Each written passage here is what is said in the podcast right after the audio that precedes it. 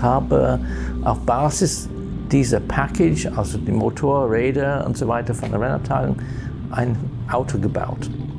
Und das war 993 Rohrkarosse, hinten abgeschnitten und da war ein Gitterrohrrahmen mit einem neuen 62 Antrieb, vorne Kohlefaser, Crashbox und solche Sachen. Aber der Core war 993. Und das Ding haben wir dann gefräst, einmal schön lackiert für Sponsoren und einmal fürs Windkanal. Und da kam Norbert Singer ins Spiel. Und äh, ja, Norbert Singer hat das Auto gesehen. Um Gottes Willen, was habt ihr jetzt? Um Gottes Willen. Hier ist alte Schule,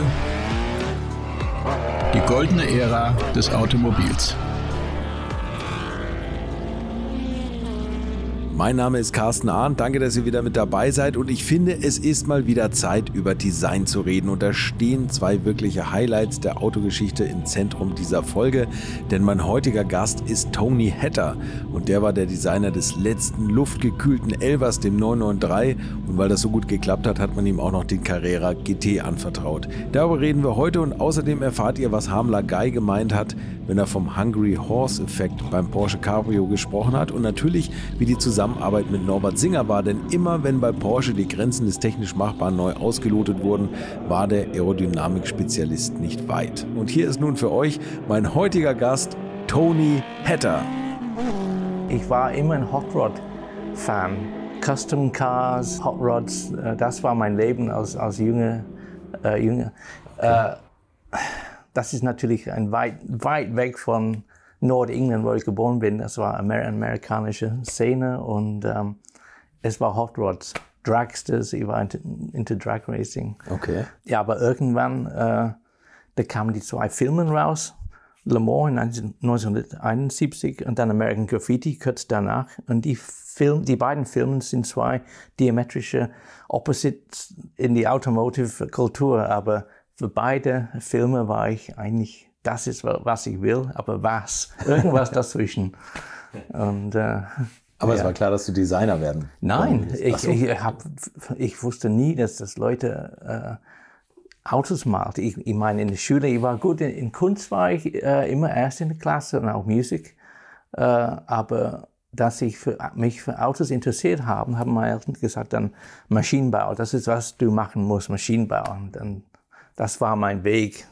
Und es war schwierig und ich bin durchgefallen. Ich könnte, ich kann kaum Zahlen zusammenrechnen. Also das war sicher, sicherlich nicht mein, meine Stärke. Okay. Aber ja, Mechanical Engineering hieß es damals, ähm, Maschinenbau. Und ich wusste nicht, dass man Autos designt. Das sagt dir niemand. Ja, das stimmt. Und das ist jetzt 1970er, Anfang der 70er Jahre. Industry Design gab es natürlich, aber davon wusste ich gar nichts. Wenn man da nicht rangeführt wird von den Eltern, dann ist das wahrscheinlich wirklich ein, ein Buch mit sieben Siegeln eigentlich. Und nicht ne? nur die Eltern, sondern die Schüler. Also es war eine ganz klassische äh, äh, Schule in England und Design war. Also es gab Kunst, aber Kunst war ein bisschen Malen und das war's. Und wie bist du dann weitergegangen? Wie hast du dich da durchgekämpft, dass du das machen konntest? Äh, ich bin dann, wie gesagt, durchgefallen in, in äh, Maschinenbau und ich habe in einem von meinen Hot Rod Hefte eine kleine Anzeige gesehen. Es war ein Rollschuh, also mit vier Rädern und hinten waren zwei Düsen äh, Motoren angemalt, also so Cartoon. Do your own thing, Transport Design, no, Industrial Design, Klammern Transportation at Lancaster Polytechnic in Coventry. Und ich dachte, das klingt interessant. Ganz kleine in mein Hot Rods. Und dann habe ich ein Interview gemacht in Coventry und, und dann plötzlich war ich äh, Industry Design Student. Mit, mit, mit lauter verrückte Leute, die für Boots oder Flugzeuge oder paar LKWs oder paar Autos, es war kein Autodesign-Kurs, aber es war halt das Bewegen, Transportation heißt. Und so bin ich in diese Welt langsam reingewachsen. Aha, Lichter gingen überall auf. Und du hast dann aber auch gleich dich weiter auf Autos spezialisiert? Oder äh, da, das war auch schwierig, weil äh, die Kurs war damals von ähm, die Roots Gruppe, also das war Hillman, wie hieß, wie hieß die alle äh, alte englische Firmen in, in diese sogenannte Black Country, Birmingham, Coventry war der Epizentrum von der englischen Motorindustrie. Und dieser Kurs war in den 60er Jahren oder, oder früh 70er Jahren gegründet von diesen Autofirmen. Da war sogar ein Plastilinofen. Nur wo ich kam, äh, die, die Kursdozenten, alle, die waren frisch aus Uni, Industrial Design. Es darf keine kommerziell äh, geschieht. Es muss pures Design, ähm, keine äh, geplante Obsolescence war. Um Gottes Willen, Car-Design ist, weißt du, das ist, das ist nicht gut. und es war schwierig, in, in die vier Jahren äh, Automobildesign zu machen, obwohl ich, ich abends und nachts sowas gemacht habe. Und letztendlich hat mein Portfolio zum Schluss mehr die Skizzen, die ich nebenbei gemacht habe, hat mich äh, Eintritt in der Royal College of Art ermöglicht. Okay. Und dann war ich zwei Jahre in der Royal College of Art, Car Design, Automobildesign. Und das war's. Und dann, das war der, der Sprungbrett ins, äh, ins Automobildesignwelt. Da hat man dir noch den letzten Schliff verpasst. Was waren das damals für Autos, für die du so geschwärmt hast zu der Zeit? Oder was war da so en vogue? In welcher, wir reden über Anfang der 70er, oder? Ja. War das ja. eher so das, das kantige Betone-Design oder Pininfarina? Es war, vom du, genau, weil das war die goldene Jahre von, von solchen äh, italienischen Showcars. Jeder ja. äh, Genf Automobilsalon war Showcars von alle Pininfarina, Bertone, Gier, wie sie alle hießen. Auch, ich habe auch kleine Corgi und Dinky 1 zu 43 Modellen von alle diese wahnsinnigen Showcars. Mhm. Man hat sie nie live gesehen, obwohl da ist ein, noch ein Schlüsselpunkt in meinem Leben. Wie gesagt, ich wohnte in Nordengland, in der Nähe von Leeds und äh, da war ein, eine von den ersten Einkaufszentren in England aufgemacht in Crossgates in Leeds und die haben äh, ein Mercedes C111 ausgestellt in Orange. Vielleicht das erste Fahrzeug. Ich weiß es nicht mehr, was, welches war. Für ich sowas habe ich noch nie gesehen. Das war der erste äh, Showcar oder, oder physische Autodesign, was ich in meinem Leben gesehen habe. Mhm. Der Mercedes C, C111 mit einem Wankel-Motor wahrscheinlich hat es gehabt damals. Ja, den hätte man damals mal bauen sollen. Ne? Da haben sie sich nicht getraut. Nein. Bei Mercedes, nein, ne? nein. Aber nein. Der, der, war, ich finde, das war auch so ein Komplettkunstwerk. Ne? Die Farbe, die Form, absolut. der Motor, da war absolut. wirklich alles außergewöhnlich. Absolut, ne? absolut. Ja. Das war, ja. So, sonst, sonst die italienische Designbewegung, das Automobildesign, das war damals, die 70er Jahre war fantastisch. Ja. War das etwas, wo du so hingeschielt hast als Student, wo du gesagt hast, okay, nach Italien müsste ich vielleicht gehen? Oder? Nee, äh, dann, dann, ich war, äh, in der Royal College von Peugeot gesponsert. Mhm, also okay. hieß damals Chrysler. Dann haben sie gewechselt auf Talbot oder war es andersrum. Auf jeden Fall, ich war, meine Idee war, nach Paris zu gehen, weil die haben mich gesponsert und wo ich fertig war, haben sie gesagt, nein, du bleibst in Coventry. Und ich habe jetzt gerade vier Jahre hinter mir in Coventry und da wollte ich nicht unbedingt in Coventry bleiben. und äh, Porsche war, war mein Ziel. Aber ah, okay. da hab, es hat nicht geklappt, es war kein Platz oder egal. Ich habe aber überraschenderweise einen Job bei Opel bekommen. Also mein erster Job war bei Opel in 81. Okay. Und ähm, da bin, bin, ich voll in der General Motors Designwelt getaucht. Und es war ein super, wenn, ich war da fünf Jahre, ein super Training für das nächste Etappe in meinem Designleben bei General Motors. Und, und an deren habe ich auch äh, äh, darüber geschrieben, der General Motors Design System. Ich glaube, das ist, was wir alle noch heute ähm, benutzen. Jede Firma, ob es Mazda oder Toyota oder Ford. Es ist äh, ein System mit verschiedenen Meilensteinen, Design Freeze, Design Release, bla bla bla. Sogar die Namen bei Porsche sind noch amerikanisch. Design Freeze. Mhm. Alle wissen, was das bedeutet. Und äh, so dieses System ähm, haben wir unsere Projekte gemacht. Ja, das habe ich jetzt auch schon tatsächlich mehrfach gehört, dass die Amerikaner genau bei dem, was du sagst, dieses System, wie Autos designt werden, ja. extrem weit vorne waren. Ne? Ja, ja. Und das war alles viel industrieller oder viel also ja. durchgeplanter, als dass man einfach sagt, oh komm, da wird ein bisschen was gezeichnet. Ja, und, und, und ich, ja, ja, und ich habe gedacht, ähm, das kam von Harley Earl und äh, Bill Mitchell, diese, diese bekannte äh, Design-Icon, die amerikanischen Designchefs. Äh, ich war jetzt vor kurzem in Amerika und ich habe die Auburn Court Duesenberg Museum besucht. Okay. In Auburn. Ja. Und es ist ein wunderschöner äh, Art Deco-Gebäude. Es war der Hauptsitz von äh, Auburn Court in Duesenberg, diese Empire, äh, damals in den 30er Jahren. Fantastisches Gebäude. Unten ist jetzt voll mit die Fahrzeuge, aber innen, du denkst, du bist in Prag oder, oder, oder Vienna. Es ist einfach fantastisch. Und das sind die Autos. Und oben haben sie die Original Büros von den Designern. Und da stehen 1 zu 4, glaube ich, oder ich bin nicht mehr so sicher, Plastilin-Modellen. Okay, also aus den Von- 30ern. Von, ja, in der, von die, sogen- die, diese Modellen Cords und Duesenbergs, das sind Modelle davon. Und die Modellierwerkzeuge, das heißt, die haben in den 30er Jahren auch mit Plastilin modelliert. Und das wusste ich nicht. Also das ist, das ist ein interessantes Thema eigentlich. Und das Grund, warum die 1 zu 3 oder 1 zu 4 gemacht haben, ist, war auch damals Kosten. Es kostet einen Haufen Geld, ein 1 zu 1 Modell auch heute zu machen. Die haben die klein gemacht, einfach skaliert auf ein Zeichenbrett und die Werkzeuge daraus gemacht. Und man hat ja auch, also eigentlich bis auch zu deiner Zeit bei Porsche immer noch halb-halb 1 zu 1 Modelle Nee, gemacht. nicht immer. Das, so, das, okay. das, das, ist- es ist einfach, man, man macht, äh, okay, der Designprozess ist so, dass man ein paar Skizzen macht, mehr, mehr Designer und wir brauchen dann mehr Modellen. Mhm. Eins zu, oder maßstabtreue Modellen oder große Modellen, ist egal, aber irgendwann modellierst du an einer Seite, du kannst nicht beide Seiten gleich, gleich machen. Also dann kann zwei Designer ein Auto machen mit zwei verschiedenen Themen.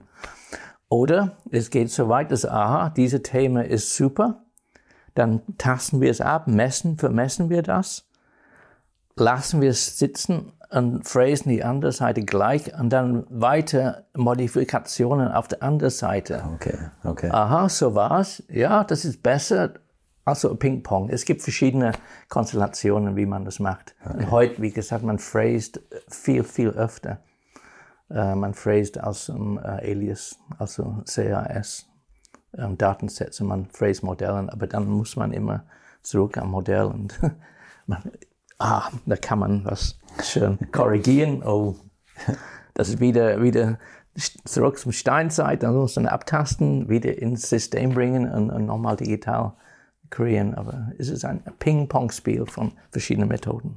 Mega interessant. Aber ich glaube tatsächlich, also viele Designer bei deutschen Herstellern haben diese amerikanische Schule genossen, wo man einfach Ja, ja, also an, an großen Plastilin-Modellen ja. gearbeitet hat. ne? Und ich glaube, Ham, Hamler Geier auch. Ne? Ja, und auch, auch heute, heute bei Porsche machen wir immer Plastikmodelle. Weil und es ist noch ein anderer Aspekt. Wenn man in Bildschirmen einmal ein Auto macht, dann der, der das modelliert, das ist immer ein Mensch, der sieht das den, ganzen Tag. Höchstens der Designer kommt und guckt, dann ab und zu macht man, aha, auf eine große Leinwand oder eins zu eins, wir beamen es auf der Wand. Aber das ist dann für eine Stunde. Wenn man ein Modell macht in eins zu eins, das Modell ist immer präsent.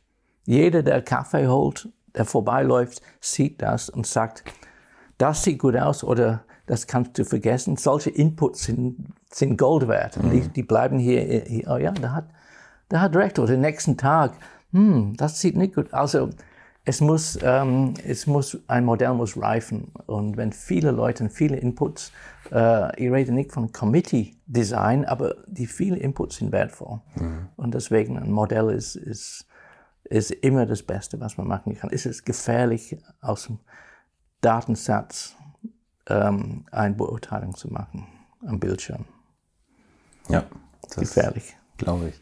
Bei einigen Herstellern glaubt man inzwischen, dass sie nur noch Datensätze machen und selber staunen, was für Autos rauskommen. Ja, äh, ja, es geht auch. äh, Es geht auch. Es kann auch gut ausgehen, aber es ist, ist nicht so einfach. Die alte Schule ist da immer noch besser. Äh, lass uns nochmal zurück zu, zu Opel kommen. Äh, an was für Modellen hast du damals da gearbeitet? Die Opel Omega. Oh, okay, also auch schon eher noch relativ eckiges Design. Oder? Eckiges, ist, das war für General Motors äh, oder ähm, Opel Revolution war es nicht. Wir haben den Kadett gehabt, war das das C, C Kadett? Oder? Oder, oder, oder nee, wir sagen D Kadett, ich weiß nicht, der relativ rund war. Das ist da gerade in Fertigmachen gewesen, wo ich kam. Und dann haben wir die Opel Omega gemacht und viel, viel runder. Der Vorgänger war der Opel ähm, Record, der Record. Ja. Das war eher eckig. Ja, stimmt. Aber Ich ja, habe einen stimmt. Facelift von Record gemacht, aber dann haben wir die Omega und das haben alle gesagt, wow, gefährlich. Sieht aus, fast aus wie ein Citroën. Und Aber äh, das war ja auch, CW-Wert war ja damals ein Riesenthema. Opel, ne? CW-Werten, wir haben äh, Clinics, damals hat man, man viel Clinics gemacht und die Leute haben es gar nicht gemacht. Wie gesagt, es sieht aus wie ein französischer Citroën. Das ist, das ist nicht gut. Wirklich, haben die das Ja, ja. gesagt? Ja, okay, ja. ich habe den, ich, äh, ich hab den eigentlich immer so als Opel wahrgenommen und ich sage das mit dem eckig, weil ich dieses Kombi-Modell so vor Augen habe, der ja doch sehr hart abreißt hinten. Ne? Ja, ich, ich muss dir ein paar Bilder zeigen. Ich habe ich hab Fotos von Erika und Altidein Skizzen von die, von die Fahrzeug. Okay, okay, ja. Und dann, und dann zum Schluss die Opel ähm, 3000, der, dann Opel äh, Lotus, wie heißt das? Ach, der- Ding? der- ja, ja, der- der Lotus Omega. Omega, oder wie hieß das? Ja, Ding, Lotus Omega. Aber ich habe alles gemacht und dann habe ich sogar die erste Opel Caliber Skizzen gemacht. Wow, okay. Und der Calibre war ja wirklich ein, Ja, ein Auto, ja. was fast vom anderen Stern war, ne? Ja, Caliber, Caliber. Also die Opel General Motors Porsche Verbindung, das, da brauchen wir auch darüber reden. Ja, na, auf jeden Fall, ja. Ähm, wo ich kam, da war der Opel-Gebäude, war hinter uns, äh, der Sexkant war ist ein Begriff, oder? Der Sexkant in Weissach, das ist die Engineering-Gebäude. Der- Erst war das Skidpad, dann die Teststrecke, dann ein paar Werkhallen und dann, aha, wir wollen dort ein Entwicklungszentrum. Und hat man das Sexkant-Gebäude gebaut. Hinter diesem Gebäude hat man eine eckige Kiste gebaut, das ist die Opel-Bau gewesen. Und da hat man so einen kleinen Bus Opel dort konstruiert. Da ist eine Opel General Motors Verbindung zum Porsche. Auf jeden Fall. Ich kam zum Porsche in 86 und ich ging runter im Studio und es war sofort ein Klaustrophobie-Effekt, aber irgendwie, aha, hier war ich schon mal. Weil das war ein Miniaturmodell von Opel Design Studio. Das Designstudio. Absolut, es war das Gleiche, nur ähm, 25 Prozent davon oder noch, noch kleiner. Du könntest kaum zwei Modelle in einem Raum ähm, betrachten. Okay. Die Modell Modellierplatten waren die gleiche, die Stiefelmaß waren die gleiche, die pneumatische Wände zwischen die zwei Studio oder die drei Studios, man könnte eins zu eins ein Auto auf der Wand tapen und malen. Aber die waren so, dass, dass, dass man die hoch und runter fahren könnte. Ah, okay. Absolut identisch. Und dann oben, aber ungefähr so hoch, war ein Brown Band. Jeder Raum hat diese Brown Band. Frag mich nicht warum. Opel hat das Gleiche. Es war das gleiche Color Scheme, es war alles gleich, nur. Und ich, ich, ich war so naiv damals, ich wusste nicht, dass Tony Lapid von Opel kam, dass Dick Soderbergh, Wolfgang Möbius, Peter Reisinger. Ich wusste nicht, dass die Jungs alle kamen von Opel in äh, frühen 70er Jahren. Das habe ich nicht gewusst. Und die haben, die, äh, die haben angefangen in Zuffenhausen und natürlich die Designstudio in, in Weissach äh, selber gestaltet. Nachdem ihr Wissen und ihr eigentliche Wissen war ähm, Opel. Als ich aber nachher erfuhr, weil ich habe äh, in meiner Laufbahn bei, bei Design bei Porsche, ich war vor ein paar Jahren zuständig für äh, externe Projekte. Das heißt nicht für Kunden, äh, Color und Trim, das heißt, wir haben Designprojekte für externe Firmen gemacht. Weil Porsche ist und, und war immer ein Designbüro, Engineering Designbüro. Und in einer Akquisitionsreise nach Amerika habe ich das Tech Center von General Motors besucht. Da komme ich rein. Wow, das kenne ich. Wie Opel und Porsche nur ganz groß. Ja, also äh, und dann die Kreis schließt sich ähm, äh, in, äh, ich weiß nicht wann das war, 2017 ungefähr. Ein Freund von General Motors hat mich angerufen. Der Ed Welburn wird in der IAA und er kommt mit seiner ganzen äh, Designstaff, Welt-Designstaff. Er hätte gern unser neues Studio in Weissach angucken, weil die bauen ein neues Studio. Und dann habe ich Ed Welburn und 15 von seinen Holden, Vauxhall oder Pontiac, wie sie alle heißen, die kamen alle und ich durfte sie unser neues Designstudio zeigen. und, an, und ich habe mich Clay, es war Clay Dean, der mich, mich ähm, befragt hat, er hat gesagt, dass ähm, die haben schon ein paar Ideen, die, wie die soziale Aspekt, wie Designen, ein Modelleur, wo sie in einem Zentrum von einem Gebäude sich äh, immer Kaffee holen kann. Es muss ein, ein, ein, ein angenehme soziale Atmosphäre geben. Mhm. Und äh, das hat den äh, beeinflusst. Und ich war noch nicht da, aber General Motors Design Zentrum äh, hat jetzt ein paar Aspekte, sage ich mal, von unserem neuen Designstudio. Zurückgeklaut. Das, das ist eine schöne Story. Ja, ja schon, oder? Ja, ja. Dass, dass so der Kreis so schließt. Ja, ja, Warum bist du eigentlich zu Porsche? Also war Porsche immer das, wo du, wo du hingeschielt hast und du hast gesagt, Opel ist nur so eine Zwischenstation? Oder? Oh, oh ja, ich, ich, ich ja, äh, ich liebte Autos, ich liebte extravagante Autos. Porsche ist dann seit, seit 71, seit ich diesen Film gesehen habe, ist für mich Porsche, Porsche, Porsche, mhm. ähm, Le Mans äh, und äh, ähm, eher, eher äh, Sport, Sportautos statt Formelautos und äh, ich wollte zum Porsche gehen. Das, das war mein Ziel. Okay. Also, Wer hat dich dann da äh, nachher hingeholt oder bei wem hast du dich beworben bei Porsche? Äh, Tony Lapine Ah, okay. Ähm, und Dick Soderbergh, die haben mich da interviewt. Ich kannte natürlich, und es war auch damals eine kleine Welt. Also wir haben alle uns gekannt. Mhm. Ich, ich habe die Hälfte von den Leuten dort schon gekannt und äh, es war ein kleiner Schritt, ja. ja. Und du hast dann angefangen bei Porsche 1985? 86. 86. 86. Äh, das war ja eine Zeit bei Porsche, boah, da war es schon schwierig eigentlich. Ne? Also das hätte ja auch nach hinten losgehen können. Also wusste man ja nicht, dass sich Porsche nochmal so rasant entwickeln würde. Ne? Ja, man hat es nicht gewusst und man hat auch nicht so, mindestens ich persönlich als junger Designer, hat, das hat man nicht so gespürt. Ähm, wir haben immer kleine Projekte gemacht. Es war immer irgendwas, Modell, nächste 911 irgendwie involviert. Wo ich, wo ich, wo ich kam, ähm, waren zwei sehr kleine Autos auf einer Platte oder auf zwei Platten. 984, glaube ich, hießen die. Mittelmotor, klein, Sportwagen. Und da habe ich da dachte, oh super, weil ich gerade bei Opel, habe ich auch ein ähnliches äh, Projekt mitgemacht, mindestens am Anfang. Und ich dachte, super, aber die sind relativ schnell gestorben, wo ich kam. Das war 86. Ich weiß nicht, ob die Modelle noch gibt, aber ob es überhaupt in die Öffentlichkeit gedrungen ist, die, die zwei Modellen.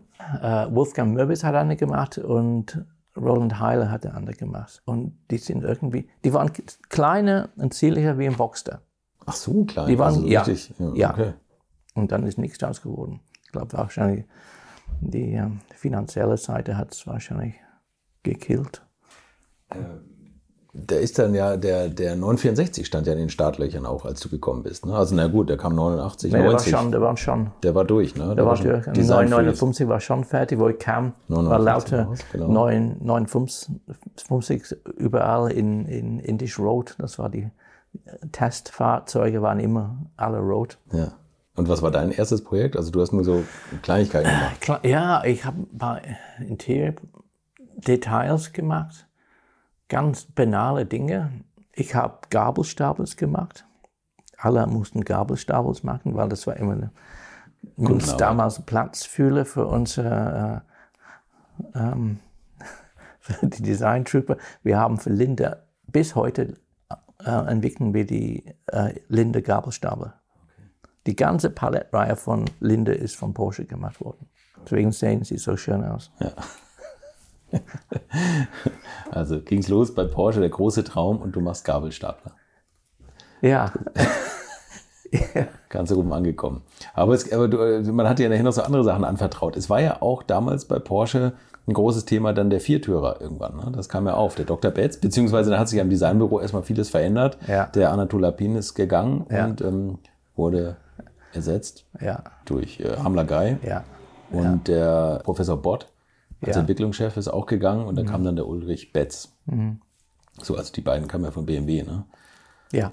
Hat sich da für dich vieles verändert oder war das? War das es, äh, es hat, was heißt vieles verändert? Es war dann, ging die äh, Viersitzer los in 1989, mhm. ging los und ähm, ich war nicht ein Teil von diesem Design-Team, habe ich dann den 993 gemacht. Und man hat wenig, mindestens am Anfang wenig Hoffnung, dass man noch aus der alten Karre was Vernünftiges machen könnte.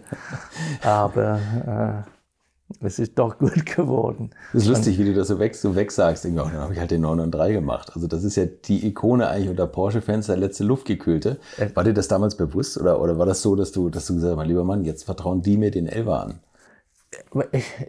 Ja, man sollte denken, ah, wow, aber das war nicht der Fall.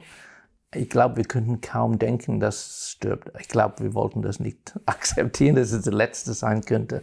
Auf jeden Fall, ähm, ich weiß nicht, ob es, man sieht, auf jeden Fall, wir, wir, arbeiten, wir arbeiten noch an das gleiche Karosse, also das Teil stammt aus 63 und äh, da also arbeiten, das, also das Dach, ne? die das, Dachpartie. Ja, das, wir, wir, wir, evolvieren das Auto einfach weiter. Du hast beim 964, also ganz ehrlich, der 964, wenn man, wenn man den, sagen wir mal, ab der Stoßstangenlinie nimmt, hat er ja unheimliche Ähnlichkeit mit dem G-Modell. Da hat sich ja wirklich nicht viel verändert. Ne? Die steile Frontscheibe, dann diese, ja. diese Torpedorohre eigentlich, wo, ja. die, wo die Scheinwerfer enden, die, die steil stehenden Scheinwerfer. Nur unten am, am Stoßfänger, der ist natürlich viel moderner, viel aerodynamischer geformt. Der 993 hat da, hat da vieles verändert. Du hast, glaube ich, mal in einem Interview gesagt, dass der, der, das Verhältnis zwischen Front- und Heckschürze ja. nicht so gut gefallen hat. Ne? Ja, also der, der 9, 911 hat viele äh, Designgeschichten hinter sich. Mhm. Der erste, dann die, die uh, Game-Modell mit die ähm, Aufprall-Stoßfänge äh, für Amerika. Inzwischen, die Dinge sehen super schön zierlich aus. Damals haben wir gedacht, oh Gottes Willen, was haben wir mit der Elfe gemacht? Und dann, man hat versucht, das zu kaschieren mit der 64er Stoßfänger, vorne und hinten. Okay. Nur dann, die Proportionen sind jetzt langsam äh, kaputt gegangen. Vorne hat man eine große äh, Stoßfänger und hinten ist noch eher zierlicher. Die optische Gewicht ist irgendwie nach vorne und mit der 993 also dann kam der 959, das war noch irgendwie Fühle. Äh, es gab ein oder paar, ein paar andere Studien im Studio, aber dann mit der 993 haben wir wirklich dann, oder äh, der Dick Soderbergh und ich, wir haben gedacht, okay, wir machen das jetzt wieder neu. Wir haben angefangen mit Pla in Plastilin damals. Wir haben theoretische Kanten modelliert in Plastilin, vorne und hinten, im Hof rausgeschoben, geguckt, stimmen die Proportionen oder die Richtung von die Highlights, also Reflexionen, wo sie liegen wurden. Und bevor wir, wir haben die, die, die Rundungen nicht modelliert, bevor wir sicher waren, dass die Proportionen Front und Heck miteinander abgestimmt hatten. Ah, okay. Und dann hat man dann die Rundungen hingebaut. Auch das Plan Shape, also Grundriss hat man auch geguckt, dass es hinten so schmal wie möglich ist. Die äh, Raider kamen raus, vorne und hinten kamen sie raus. Aber die Idee war so, so schlank und so, ähm, so zierlich wie möglich zu machen und dass die Proportionen vorne und hinten passen. Dann natürlich war die Thema von die, ähm, äh, was hast, wie hast du die, die genannt? Torpedorohre. ja, wir haben sie Kanonenrohren Oder genannt. Kanonenrohre, ja. Und äh, die sind nicht mehr Kanonenrohren. Der 959 hat gezeigt, dass es geht. Äh, aber das ist auch eine Gratwanderung gewesen. Äh, macht man zu viel, ist man dann nicht mehr ein 911. Macht man zu wenig, hat man äh, Gefahr, dass man die gleiche Kritik wieder für den 60 äh, einholt, mhm. dass wir nicht genug gemacht haben. Es war der 993 war eine Gratwanderung zwischen was geht und was nicht geht. Zwischen der Moderne und der alten Zeit. Ja, und ihr habt ja. aber auch einen Tick noch den Kofferraumdeckel ja, angehoben. Ein bisschen, ein bisschen, ja. Ein bisschen. Ja, genau. Ein bisschen. Und dann auch, auch, hinten, wir haben auch vorher gesagt, wenn, wenn ein Morph von, von einer alten 911, 993, 96, man sieht, man sieht, wie das Heck nach oben gegangen ist. Mhm. Und da sind wir auch nach oben gegangen. Und wenn du die Linie siehst, wenn du die Linie siehst, praktisch die Flyline, ins Heckteil, das war nicht einfach. Und wenn man genau hinschaut, da ist ein Knick. Ja. Und jetzt muss ich dir was zeigen. ja. Das ist ein, ein Werkzeug von einer von die Modelleur, die mit mir das Auto gemacht hat, Heinz. Heinz Unger, der inzwischen äh, über 80 geworden ist. Wir sehen ihn ab und zu. Äh, es waren drei Modeller, Heinz Unger, Ernst Bolt und Hans Springmann. Ernst ist leider verstorben vor ein paar Jahren, aber mit die drei Jungs habe ich das Auto gemacht. Mhm. Die haben aber mit Butzi das erste 911 modelliert. Die, die waren am die ersten? Gleich, die gleichen. Die haben okay. beziehungsweise der letzte 356 äh, modelliert, die, die neue Stoßfänger an, an, der, okay. an der 356C.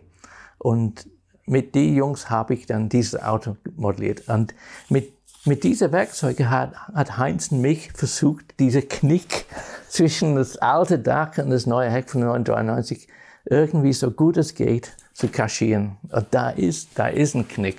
Das sieht man nicht, aber das war nicht einfach. Und der Knick hatte aber technische Gründe, ne? Nein, der, der technische Grund ist, ist, nur, ja, okay, der technische Grund ist, dass wir hier so hoch sein mussten. Ja. Aber das Dach, das, diese, diese Kontur endet hier mit einer gewissen ja. Bombierung. Ja.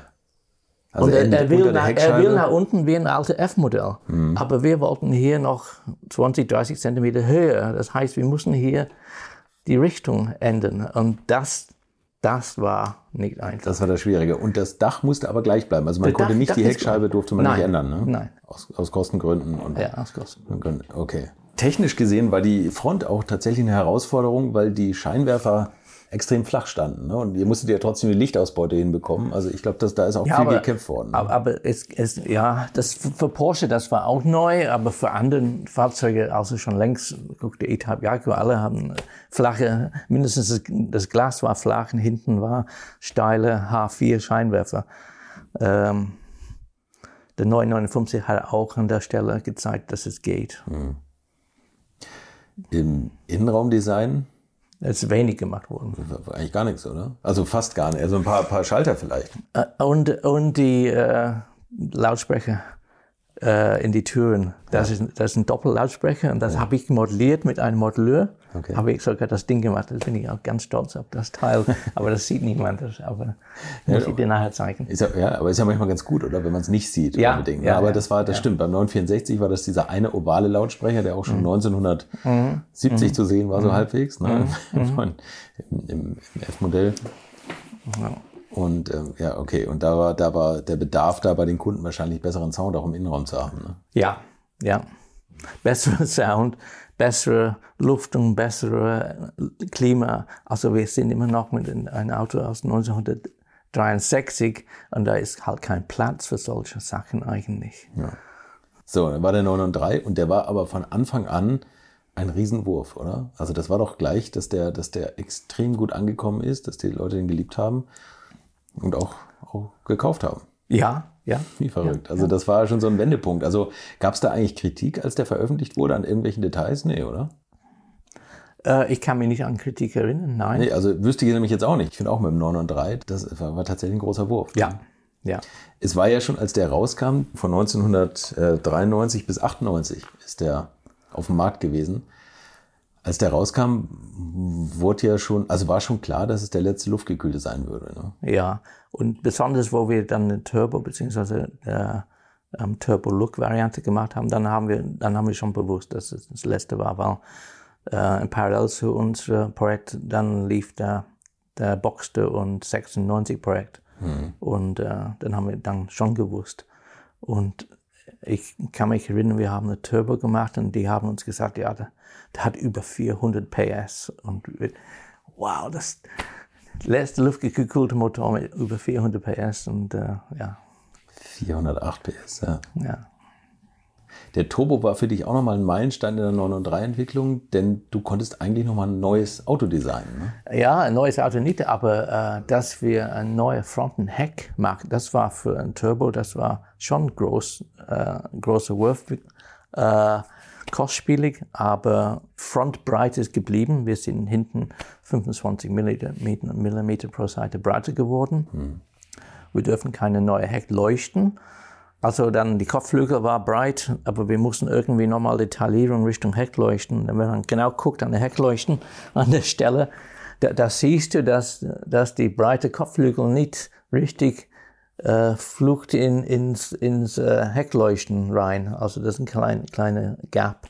Aber es ist gelungen und äh, es war praktisch eine zweite Chance, an der Frontenheck von diesem Fahrzeug was zu machen. Ich, ich finde das Schmalkarosse schön zierlich, aber äh, wie du siehst, ich habe ein Turbofront auf meinem Auto Ja. äh, montieren lassen. Ähm, und das ist, das ist für mich das schönste Teil des Turbofront. Dann haben wir natürlich, wie gesagt, ein bisschen breiter geworden. Die Heckstoßfänger sieht am ersten Blick das Gleiche, aber es ist auch anders natürlich, weil es breiter ist und hat ein bisschen besser, besser bearbeitete ähm, Formgebung. Äh, Hatte das technische Gründe oder war das einfach nur, dass man gesagt hat, aus Marketinggründen machen wir eine andere Front beim Turbo, dass, dass man den sofort erkennt? Äh, eine gute Frage. Weil es gibt keinen Grund, warum wir neue Front, na, aus technischen Gründen nicht. Also nicht Luftführung oder dass der mehr Kühlluft Nein, braucht? nein, weil wir haben, es, die, die Kühler sind einfach äh, ähm, Ölkühler und Klimakondensator. Mehr nichts. Mhm. Da hat keine, hat keine Mittelkühler. Also das, das ist praktisch umsonst hier. Dann haben wir noch äh, einen größeren Auslässer hier, die Haifisch-Auslässer hier am Turbo gemacht. Aber äh, ich glaube, es gab keinen Grund, warum wir War es aber einfach der Grund wahrscheinlich, also ja, ich meine, Marketing hat ja schon eine große Rolle gespielt, dass man einfach Ja. gesagt hat, der, soll erkennbar sein, Ja. noch mehr Überholprestige, wenn das überhaupt noch ging. Ja. Und hinten ja ein, ein sehr großer Spoiler und ich glaube, das war, oder die, die, der, der Flügel hinten, Das war nicht einfach. ja, das glaube ich. Und der ist ja wahnsinnig voluminös im Vergleich zum 964 Spoiler eigentlich, der noch so relativ dezent Mhm. Ja. ist. Es war nicht einfach. Ähm, wir haben probiert ein integriertes Heckflügel wie 959, aber das wurde dann zu teuer. Und da musste dann äh, die, äh, die Ladeluftkühler mussten auch verdeckt werden. Also das, es war nicht einfach. War nicht einfach. Da habe ich mal gelesen, dass das so der einzige vielleicht Kritikpunkt war, ne? wo, wo Leute gesagt haben, ach, das ist so Ausland und so, aber hat ja immer technische Gründe gehabt. ne? Ja, ja, ja. Warst du Fan vom ausfahrbaren Spoiler beim 993 beim Ja, Schmalen? ja absolut. Also, dass man die absolut. Linie erhält. Absolut, ich bin, ich bin ein Fan von, ich bin ohne Spoiler. Ein ohne Spoiler-Mensch. Obwohl ich habe so viele Spoilers bei Porsche in meinem Leben gemacht. Ja, kommen wir gleich auch noch auf einige Autos, die durchaus ein bisschen Luftführung vertragen haben. Ja. Du äh, bist auch, glaube ich, äh, ganz stolz auf das Cabrio, wo ihr auch was verändert habt. Ne? Cabriolet war ein, ein Chance, das, äh, und das ist Hamler Guys Ausdruck, um das The Hungry Horse-Effekt zu minimieren. Was heißt das? weil die alte G-Modell und, und, und, und Carrera ähm, äh, 64 hat Quernähte und, und die, ähm, die Gerüst darunter ging so rüber. Und man hat, Man hat die Wellen gesehen. al- ja. als ob man die Rippen von einem Hungry Horse. Ach so. Ah, okay. ja. Also, und, und Harm hat immer gesagt, wir, wir mussten den Hungry Horse-Effekt in- minimieren. Deswegen der Boxer ist, ist, ist viel besser. Der Boxer hat eine harte Schale, glaube ich, vorne irgendwie. Das ist viel besser. Aber wir dürfen dann, wir haben die, die Querrillen nicht mehr, wir haben längst Rillen. Und wo, wir der, könnten, wo der Stoff gespannt ist. Ne? ja, wir könnten zum, ähnlich ein, eine Strach bis hinten machen. Ah, okay. Und das macht das Dach viel schöner. Ja, stimmt. Du hast dann nicht mehr dieses Durchhängen. Nein, du hast nicht mehr Stoff, die ne? Durchhänge, äh, klein wenig, aber du hast nicht mehr die, diese Hungry Horse Optik. Und was ja dann auch äh, nochmal ein ganz anderes Auto wurde, ist der Targa. Der, Ja. Den hattest du, glaube ich, ursprünglich sogar mal mit dem stehenden Bügel geplant, wie er vorher war, oder? äh, geplant war, es war kein Tag geplant. Ja, okay. Aber man hat dann, dann, dann die Turbo gemacht, Turbo Look, äh, IRS und ich glaube, es war keine Entwicklungskapazität mehr für ein weiteres Modell. Nur ähm, parallel auch zu diesem Ent Entwurf ist der Panamericana entstanden worden. Und Steve Merckett hat das Fahrzeug gemacht und dann hat er dann diese Optik auf 993 gebracht. Wenn du denkst, du guckst die Tage, äh, 993 an 90 Tage, du siehst die gleiche Linien von der Panamericana. Und Steve hat dann das Spray gemacht. Okay, okay. Wobei der Panamerikaner, glaube ich, beim, beim, beim alten äh, Ferry Porsche gar nicht so gut ankam, oder? Das ist doch das ja, Auto, ja, was er das zum ist die Story. bekommen Ich, ne? ich, war, ich war persönlich nicht dabei. Ich, das weiß ich nicht. Es, äh, es kam bei vielen Leuten nicht gut an, glaube ich. Aber es war ein super Spaßprojekt und äh, Im Endeffekt, wer es nicht vor Augen hat, ist es eine Studie, der so ein bisschen aussieht, als würde man einen Porsche zu einem Buggy umbauen wollen. Ja, ne? Mit offenen, ja. offenen Kotflügeln und offenen es, Rädern. Es hat gesagt, wir können, es, es war ein super äh, Fun-Projekt und ja, polarisiert halt. Und ich glaube, also das Auto steht fast dauerhaft im Museum. Ne? Also da kann man es Ja. immer sehen. Wer das Porsche Museum sieht, der hat Ja. auch den Panamerikaner gesehen. Aber er ist damals gefahren. Ich glaube, das Auto kann man auch fahren, glaube ich. Aber ich habe es. Ja, ja, doch, der fährt. Ja, Der fährt. ja, ja, also ich, ich, ich natürlich nicht, aber, aber ich weiß, Mhm. dass er fahrbereit ist, auf jeden Fall. Beim 993, die, die Felgen sind. die waren Hol Hol Holzspeichenfelgen. Okay. Die Holzspeichenfelgen, das war ähm, wieder ein Designwettbewerb. Wir waren mehr Leute, haben für die, äh, diese Felgen Entwürfe gemacht. Und mein war der einzige Directional, also wie heißt das auf Deutsch? Ja, der, der gerichtet war oder an eine Ja, bestimmte. weil, weil in diese Richtung sieht es aus, als ob diese Richtung fährt. Hier sieht es aus, als ob es rückwärts okay, fährt. okay, ja, die, ja, die ja. Speichen sind, sind directional, weiß ich wie man. Dass man, also man hat eine bestimmte Felge für rechts und eine für links, ne? Nein, nein, hätte man. Das Haben müssen. das. Ach so, hat man nicht. Haben Ah, okay, nicht. Man klar. hat nur eine Felge. Das heißt, auf einer Seite sieht es anders wie die andere Seite. Und ähm, das, das war ein kontroverser Entwurf und es war kontroverser Entwurf, kontroverse Technologie, Holzspeichenfelge Ja. mit einem Reibschweißverfahren. Niemand glaubte an das Verfahren, außer der Konstrukteur, der dieses Rad mit mir gemacht hat. und, und dann, äh, das haben wir über ein paar Monate ein, ein Speicher modelliert, ge- abgegossen, dann fünf Stück darauf gemacht und das zusammengestellt und äh, ein Prototyp gemacht. Und ähm, ja, polar, äh, polarisiert auch, weil es fährt in, nur in eine Richtung. und eigentlich, ja. ein interessanter Grund ist, wir haben immer nur ein Rad gemacht auf ein Fahrzeug. Wenn man ein Fahrzeug in einem Engineering-Büro sieht, Mhm. der fährt immer von rechts nach links. Ja. Ja Immer. stimmt. Man hat nie die andere Seite geguckt. in stimmt. eine andere Richtung, dann sieht, oh, das sieht falsch aus. Wir haben nur. Man sieht immer auf die und Fahrerseite. das, ne? das ist Ja. weltweit eine technische Zeichnung von einem Fahrzeug fährt von rechts nach links. Das stimmt. Alle unsere 1 zu 1 Mod- ähm, Zeichnungen waren immer, immer so. Gab es da mal die Überlegung, die Felgen zweiseitig zu machen? Äh, ist bestimmt ein äh, Thema gewesen, aber ich kann mich nicht erinnern. Okay. Nee, Okay. Nee. Und das, und das war für, für Porsche was ganz Neues, ein, ein, äh, so eine Felge zu entwickeln. Wahnsinn, ne? was da manchmal im Detail für einen Aufwand steckt, mit dem man gar nicht rechnet. Ja, Als Designer, es gibt immer ein Thema, wo, also, wo Elva-Fans entweder hassen sie es oder sie sagen, wieso, das gehört doch daran. Würdest du deinen Wagen mit Heckscheibenwischer bestellen oder ohne? weil ich habe immer ein Firmenauto gehabt und hier schneit die ganze Winter. Du brauchst, du bra Du brauchst ich, habe es gebraucht. Ja. Ich habe es gebraucht. Aber ich weiß, äh, auch bei, bei, meinen Modellfahrzeugen, die brechen immer ab. Die sind, die sind lästige Dinge. Also, man, äh, man, man, aber man muss es nicht bestellen. man nee, könnte genau. es abbestellen. Willst du es bestellen oder nicht? Ja, du, du ich ich habe mein, mein, meine Firmenautos haben es immer Hast gehabt. immer gehabt, okay. Immer Alles gehabt. klar. Wie sieht denn das bei Farben bei dir aus? Das ist ja übrigens witzig. Deine Frau, die war für Colors and Trim verantwortlich Ja. mit, ne? Ja, Und ja. die hat zum Beispiel, mit, der muss ich auch noch einen Podcast machen. Das ist jetzt, die, die hat das Pascha-Muster Ja. entworfen. Ja. Also dieses, Schach, dieses verflossene Schachbrettmuster, für Leute, die es nicht vor Augen haben. genau. Man, es, das war eine Idee von äh, Anatol Lapin. Er wollte ähm, die Zielflagge irgendwie darstellen, aber man könnte nicht einfach eine Zielflagge, weil es sieht aus wie du sagst, ein Schachbrett und ähm, ich weiß nicht, wie die Idee kam, aber äh, das war ein schwieriges Projekt. Und die Sattler für die Prototypenbau mindestens, die werden verrückt. Die mussten diese Zuschnitte für die verschiedenen Teile in 28er irgendwie passen, dass es, dass es irgendwie einen Sinn macht. Ja. Also es ist praktisch wie auf LS, LSD, äh, weißt du, das, die sind verrückt geworden. Und das wurde, wurde noch schlimmer, weil man hat entschieden, das in der 64, 44 einzubauen und auch, ich glaube, das Game-Modell hat es auch bekommen.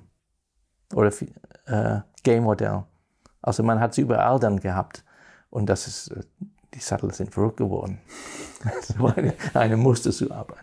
Ist das, ähm, wie, wie ist das eigentlich mit Farben bei so einer Produktreihe 993, also 964?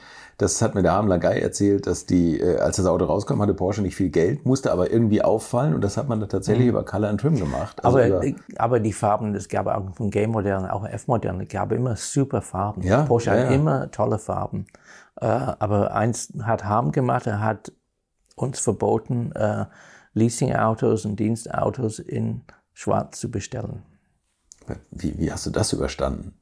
Ich, ich habe ich hab ein Jahr lang äh, ein 64 in Sternrubin Oh, in dem, gefahren. das, ja. dieser Brombeerton. Ja, ne? genau, Sternrubin. Wir haben alle Farben nehmen müssen. Und es gibt gab gibt's immer noch äh, einmal im Jahr ein, ein Color and Trim Show Mhm. für die Vorstände und so weiter, wo die nächsten Farben für die nächsten Entwicklungsstufen ähm, äh, ausgewählt sind. Und da lackieren sie dann Fahrzeuge, 10, 15, 20 Stück in verschiedene Farben. Und wir mussten dann die Farbmusterautos auch aus Leasing- oder Dienstautos nehmen.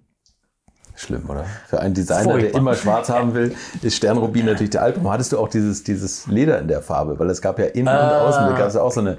Ich weiß, Was das habe ich für, was habe ich für? Ich weiß nicht was. Äh, aber ein, ein Farbmuster war, waren, war Murano Grün und innen habe ich ein wunderschöner ähm, Fischgrat Anzugstoff gehabt. Ja. Also ich habe tolle Autos gehabt. Das hat er für meine Frau gemacht. Das ist eigentlich ein Traum. Ja. Und ähm, hast du da mitdiskutiert beim 993, quasi bei deinem Porsche in Anführungszeichen, wie die Farben aussehen? Oder? Äh, nicht so sehr, nein. okay. nein. Also das, das war dann, gab es da keine Kontroversen am Frühstückstisch, weil deine Frau wieder komische Farben vorgeschlagen hat. Sie war damals nicht meine Frau.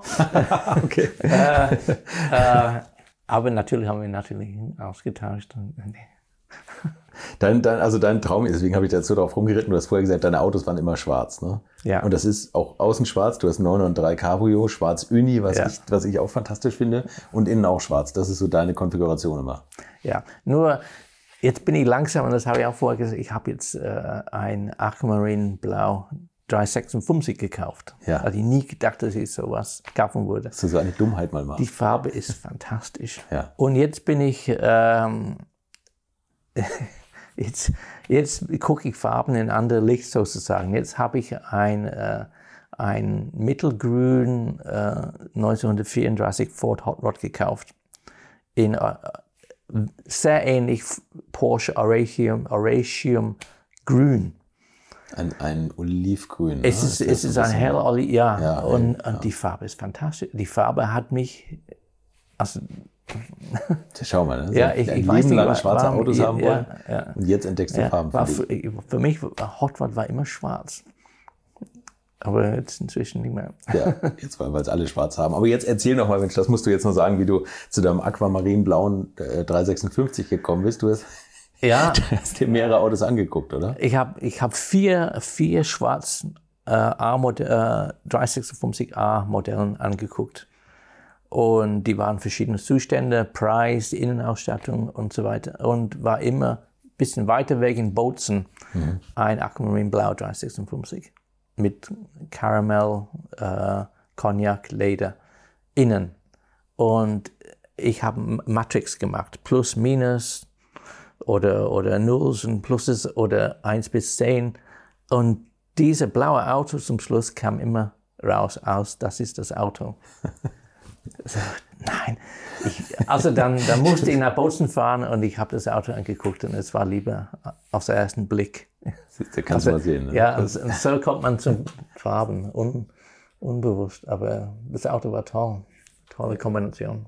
Also ich finde das auch blau mit, mit braunem oder cognacfarbenem Leder. Ist das ja, also den es hätte war, ich blind gekauft, hätte ich gar keine Matrix Es, machen es müssen. war schön. Es ja, war sehr schön. das glaube ich. Aber du hast dich jetzt von dem schon wieder getrennt, oder? Ja, Um den, um den Hot Rod zu um dem Hot Rod äh, Projekt äh, zu finanzieren. Und bei dem Hot Rod hast du die Farbe aber selber ausgesucht, oder? Nein, das, es war, der war ich so. habe schon jahrelang geguckt, ich, das, das wäre ein Traum von mir, ein, ein amerikanischer Hot Rod in Amerika zu fahren, mein eigener Hot Rod, Bonneville, Route 66, die ganze Ding. Und ähm, jetzt äh, habe ich dieses Fahrzeug gefunden in der Internet, wie man heutzutage macht. Und ich dachte, oh, das, das könnte es sein. Soll ich, soll ich nicht? Und ich habe das Ding dann zum Schluss, ein Freund hat es angeschaut für mich, ist nicht komplett an, angeschaut, aber ich habe es selber nicht gesehen und plötzlich war ein Besitzer von einem 34 Hot Rod mit einem Small Block Chevy Motor. Und du bist dann nach Amerika jetzt gerade geflogen Ich bin, das erste Mal ich, gefahren? ja, ich war in, in Frühjahr da und haben einen kleinen Ausflug gemacht.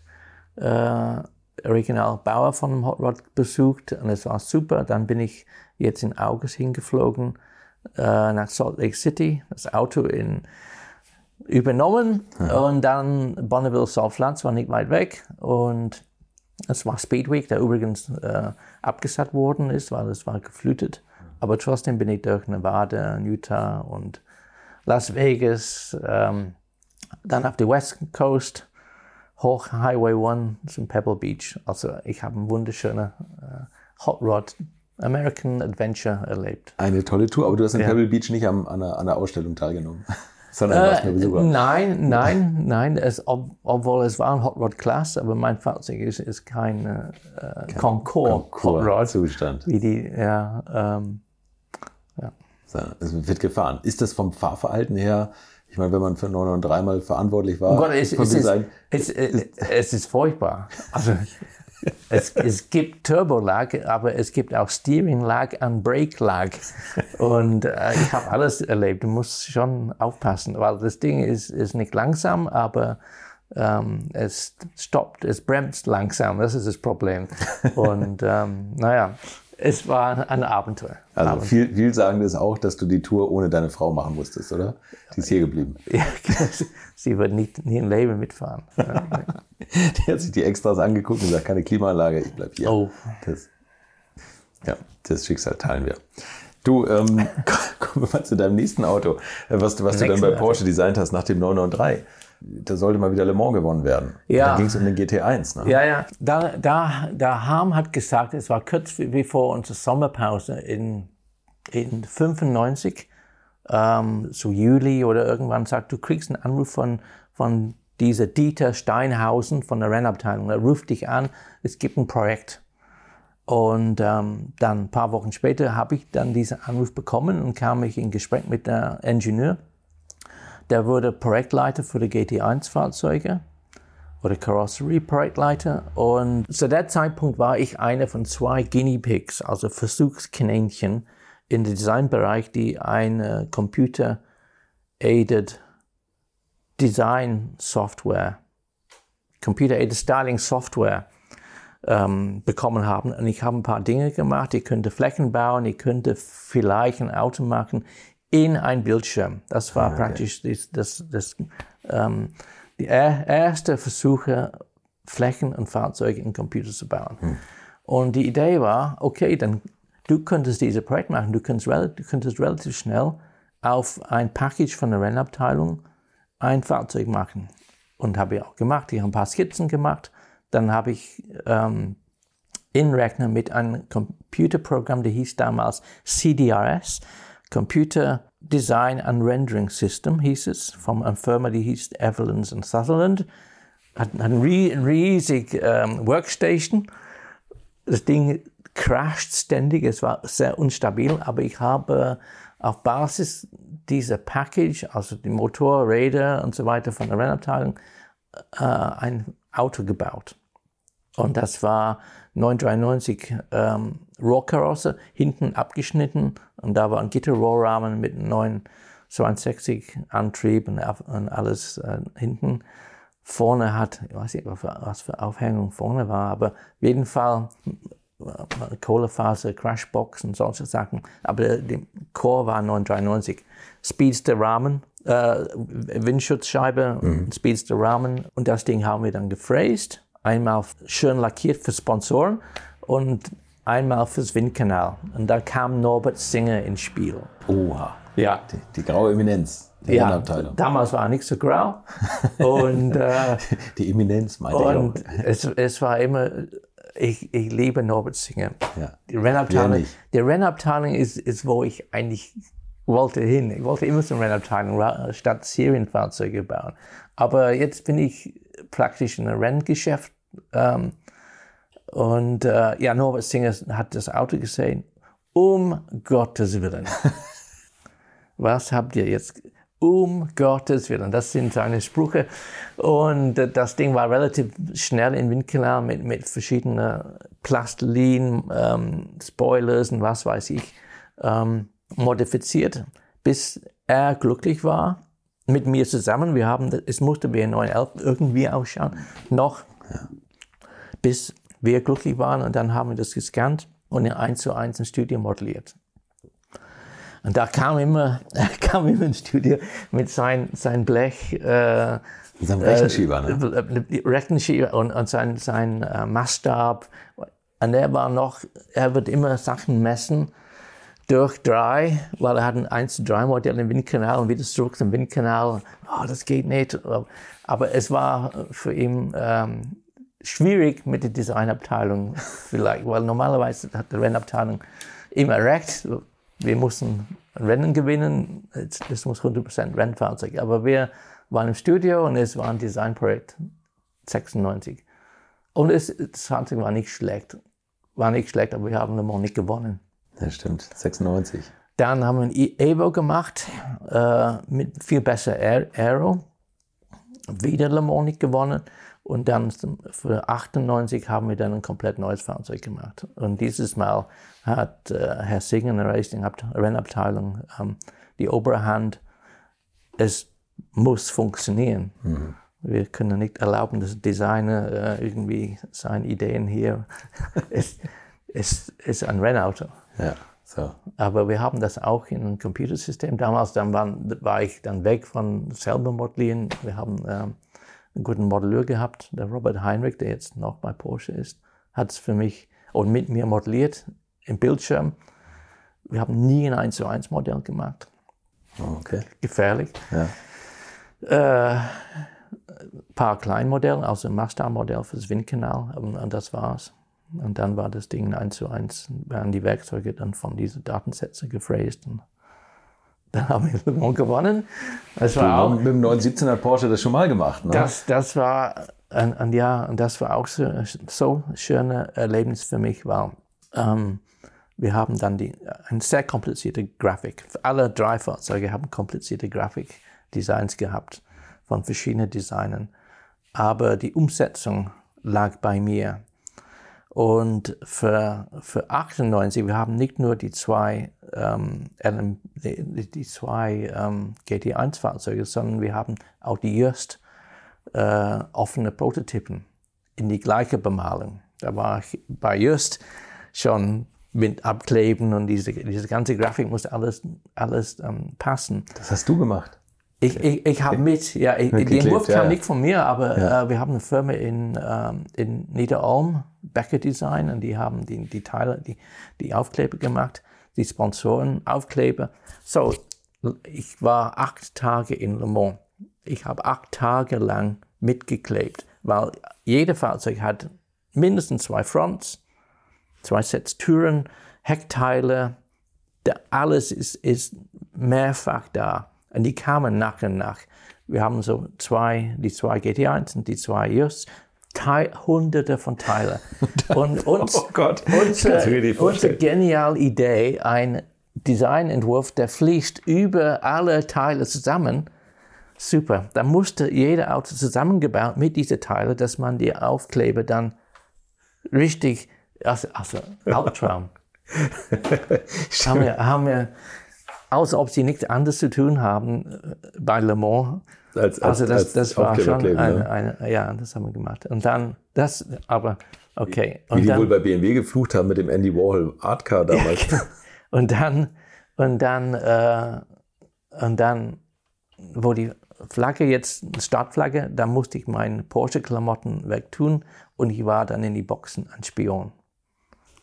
Ach, du hast da weitergearbeitet, ne? Ja, ja, ich musste einen Job haben. Als Spion. Und äh, ja, und mein Job war, die Nissans und die Panos-Fahrzeuge zu beobachten. Wann tanken sie, wann machen sie Fahrerwechsel und so weiter. Das hast du gemacht? Ja, Wie ich, ich, ja stelle gerade mit so es, war, es war mehrere. Sensationell. Und, und wenn du stehst 24 Stunden in die Boxen, du siehst andere Leute, die das Gleiche machen wie du. Du siehst, Der alle so schwarze, Ja, so schwarze Mäntel, Sonnenbrille. Hut auf und immer um die Ecke gucken. Ja, was, es- was macht der ja. Verrückte? Ach, das ist ein Porsche-Designer, Ah, der macht nichts.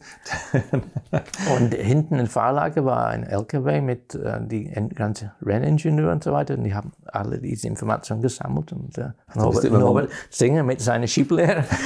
Aha. Also, so, so hat es funktioniert. Das haben wir gleich geguckt. Aber Mensch, da müsste man eigentlich nochmal eine extra Folge machen mit den, mit den Spionen und den Verantwortlichen zusammen. Ne? Aber Le Mans ist schon eine ganz besondere Oh, Atmosphäre, oder? es, war, es war unglaublich, unfassbar. ja, das glaube ich. Und dann haben wir gewonnen. Also das, Das auch noch. Ne? Und da muss ich äh, nochmal eine Anekdote. Ich bin, äh, weil Porsche ist immer, hat immer die Reglement absolut gefolgt. Unsere, Re- unsere äh, die, die Startnummern auf die Türen und so weiter waren, ich glaube, das ist 35 Millimeter. Also wir mussten, wenn du BMW guckst, die haben ganz kleine Nummern, weil das passt nur vorne. Wir haben alles nach Reglement gemacht. Aber was wir gemacht haben, wir haben ein Straßenfahrzeug gebaut, der homologisiert war, der zugelassen für die Straße war. Die anderen haben das nicht gemacht. Ja. Da war unser GT1 98 in weiß in die Fahrerlage. Die technische Abla Abnahme, mindestens damals, war in Le Mans, in das ähm, Ortszentrum. Ja. Da bin ich mit Bob in diese 98er, also Bob Wallach, in diese 98er GT1 gefahren. Von der Strecke in Stadtmitte zum die technische Abnahme. Unglaublich. Wir mussten jede Ampel die Türen aufmachen, weil es war dermaßen heiß. Es ging die Fenster. Und das war wie ein UFO. Also fantastisch. Und dann bin ich auch zurück mit Bob. Das war toll, das war richtig tolle Erlebnis. Ein besonderes Auto, ne? Aber ich glaube tatsächlich, es gibt ja eine ganz kleine Serie davon. Ich weiß nicht, wie viele Autos? 20? Von der 98 nicht, von der, von Nee, der 97, 97, 96, haben wir 20 Fahrzeuge 20, gemacht. ja. Und dann ein oder zwei sind dann dazugekommen, ich weiß nicht ganz genau wie viel. Also ob die so bequem im Alltag zu fahren sind, weiß ich auch nicht. Äh, ich war letztes Jahr mit Walter Röhr unterwegs mit einem. Ah, echt mit dem GT1? Und äh, bequem ist es nicht. Ja, mit der GT1, ja. Äh, der hat Fenster, die aufgehen. Äh, der, der war ein 97er Evo. Und äh, wir, haben, wir waren so heiß. Wir konnten nicht, wir haben, der hatte auch eine Kli- Klimaanlage, glaube ich. Aber wir könnten die Innentemperatur nicht, wir haben die Fenster breit auf und dann ist uns nachmittags aufgefallen, am GT1, da hat die Luftauslässe, hier, die hatten Vorderkühler in der Mitte, drei Kühler, aber ein Kühler in der Mitte. Die Auslässer sind in der Motorhaube. Und das Heißluft kam hier raus und geht In die ins. Fahrzeug rein.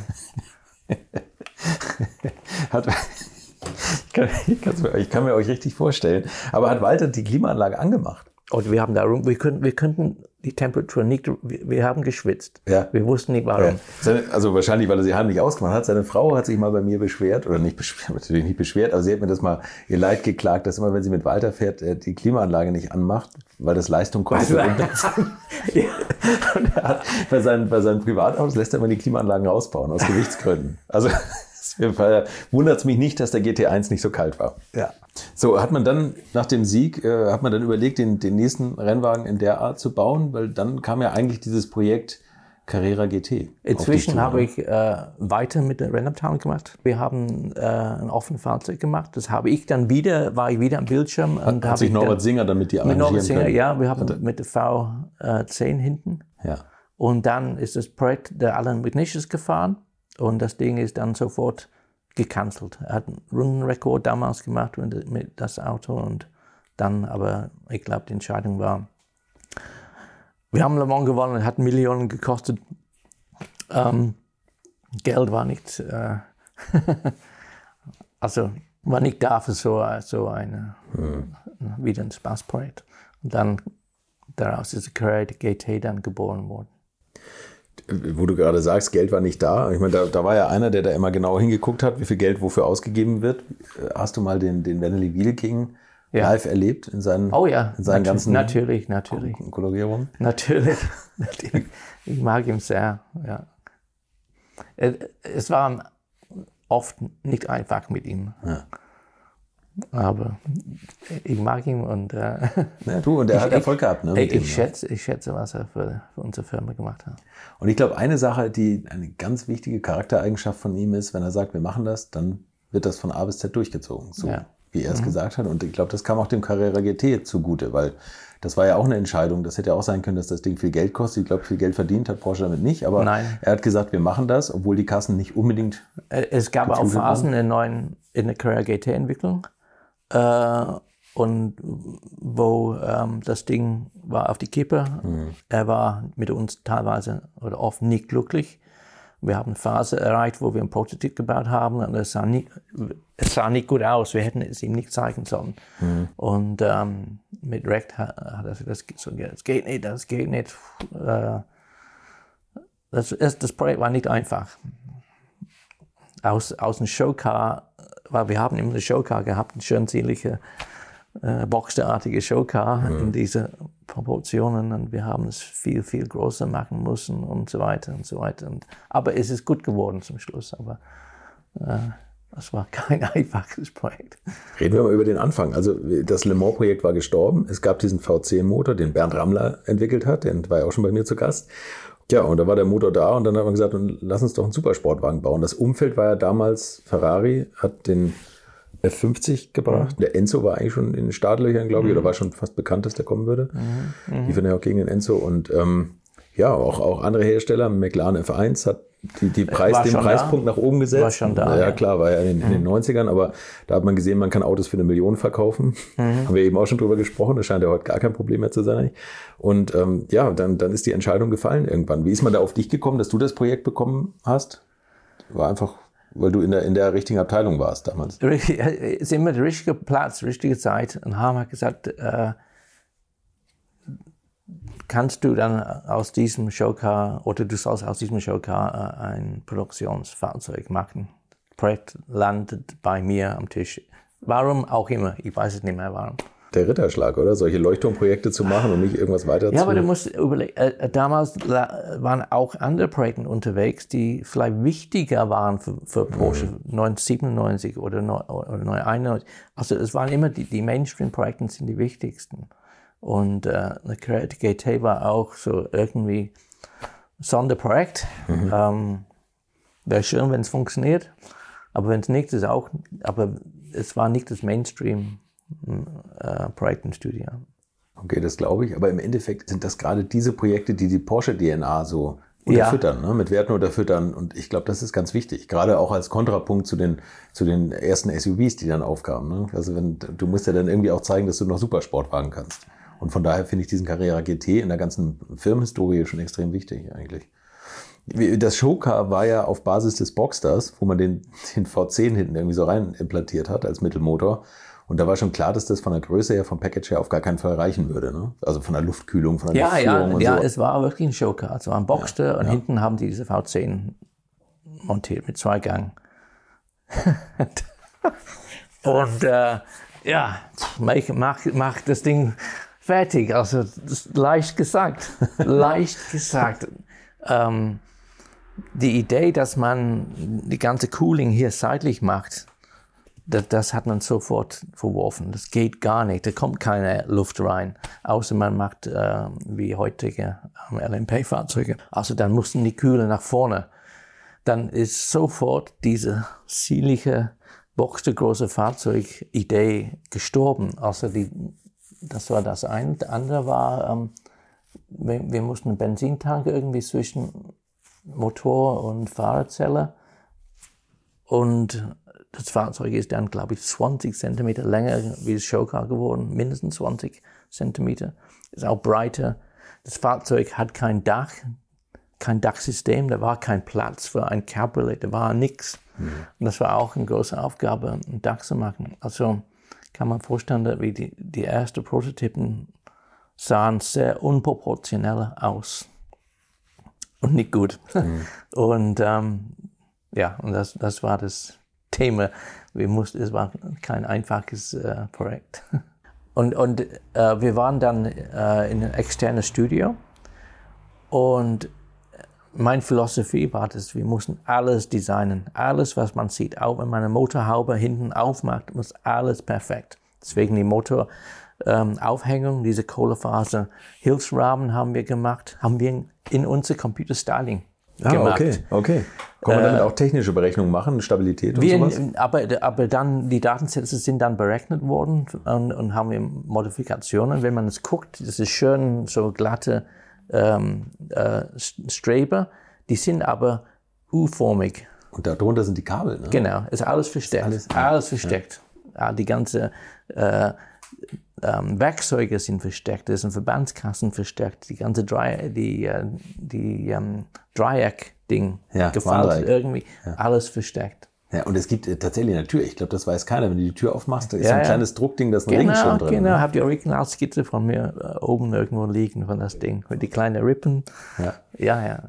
Also alles haben wir designt und das hat natürlich Geld gekostet. Haben wir modelliert und vielleicht übertrieben, aber Ja, war das mal am Anfang die, die also ich meine, der, der Innenraum ist ja auch fantastisch mit diesem hochgesetzten Schallknüppel. Ne? Wie bist du darauf gekommen? Oder du hast Innenraum? Mhm. das war von Harm. Harm hat gesagt, wir sollten das kürze Weg zwischen Schalthebel und, und, äh, Und, und Lenkrad. ja, ja.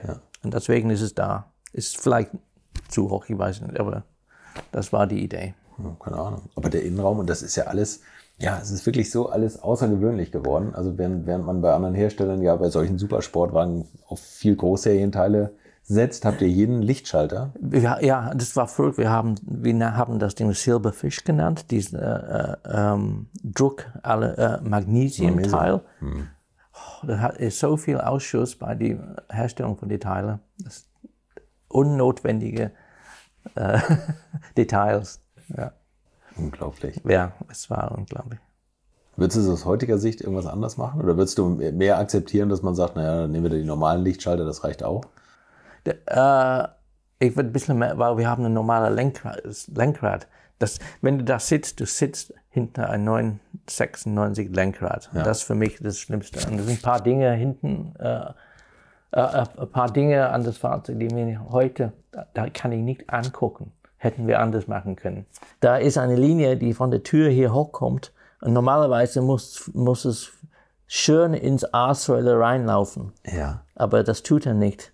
Da ist so viel Abstand. Die Linie hört auf und dann hört, fängt hier wieder an. Weil die Scharnieren, das sind nicht wie dieses Modell, das sind zwei, ich glaube, wir haben die von Mercedes-Benz gekauft. Okay. Ganz einfach Türscharnieren. Nix Guss, Aluminium, äh, Hightech, sondern einfach Scharnieren. Und die Tür musste aufgeben, ohne dass sie hier streift. Und wir waren gezwungen, die Shotlines, also die Öffnungslinien, so zu gestalten, dass die Tür funktioniert. Weil der Monocoque, weil die Hinges, die Scharnieren, die hängen am Kohle- Kohlefaser-Monocoque. Ah, ja, okay. okay. Das ist das erste Teil, was fertig war. Wir dürften die Monocoque nicht mehr ändern. Und ähm, dann musste alles nach dieser Monocoque funktionieren. Ausgerichtet. Naja. Kam Norbert Singer auch manchmal noch wegen der Aerodynamik? Ah, natürlich. Er war voll involviert. Ja, ja. Der, mit war, dem, ja, hast Ja. du da auch wieder eng zusammengearbeitet? Ne? ja, ja, ja. Ich habe viele Projekte mit Norbert gemacht. Ja. Ja. Und es gab, glaube ich, noch, auch noch mal so einen kritischen Moment, als Walter Röhrl die erste Testfahrt gemacht hat auf der Nordschleife und gesagt hat, das ist. Ja, das, da, ja, man spricht davon, ich weiß nicht, ob das überhaupt war. Äh, war dann Testfahrer, unser Testfahrer war. Ich muss, muss noch eine Anekdote erzählen von Walter Röhrl und Carrera GT.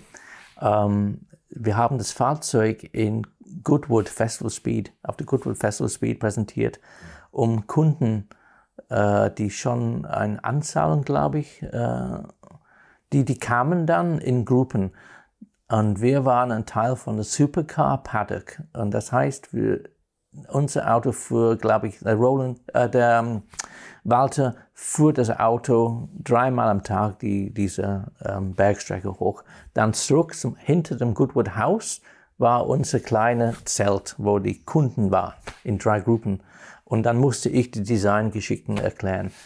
Und das hat er Freitag, Sonntag, Samstag und Sonntag gemacht. Sonntag, letzte Runde, fuhr hoch, Fahrzeug in dieses Zelt eingestellt. Tony, hier ist der Schlüssel. I, I got the key äh, für die, für die GT. Und er ist nach Hause gegangen. Und dann habe ich diese Designgeschichten erklärt. Und dann, das Fahrzeug musste zurück in die Supercar Paddock. Das heißt, ich musste äh, rückwärts aus diesem Zelt. Ich bin nie im Leben GT gefahren. Das erste Mal. Ich, Du bist hier nie gefahren? nein, das war das erste Mal.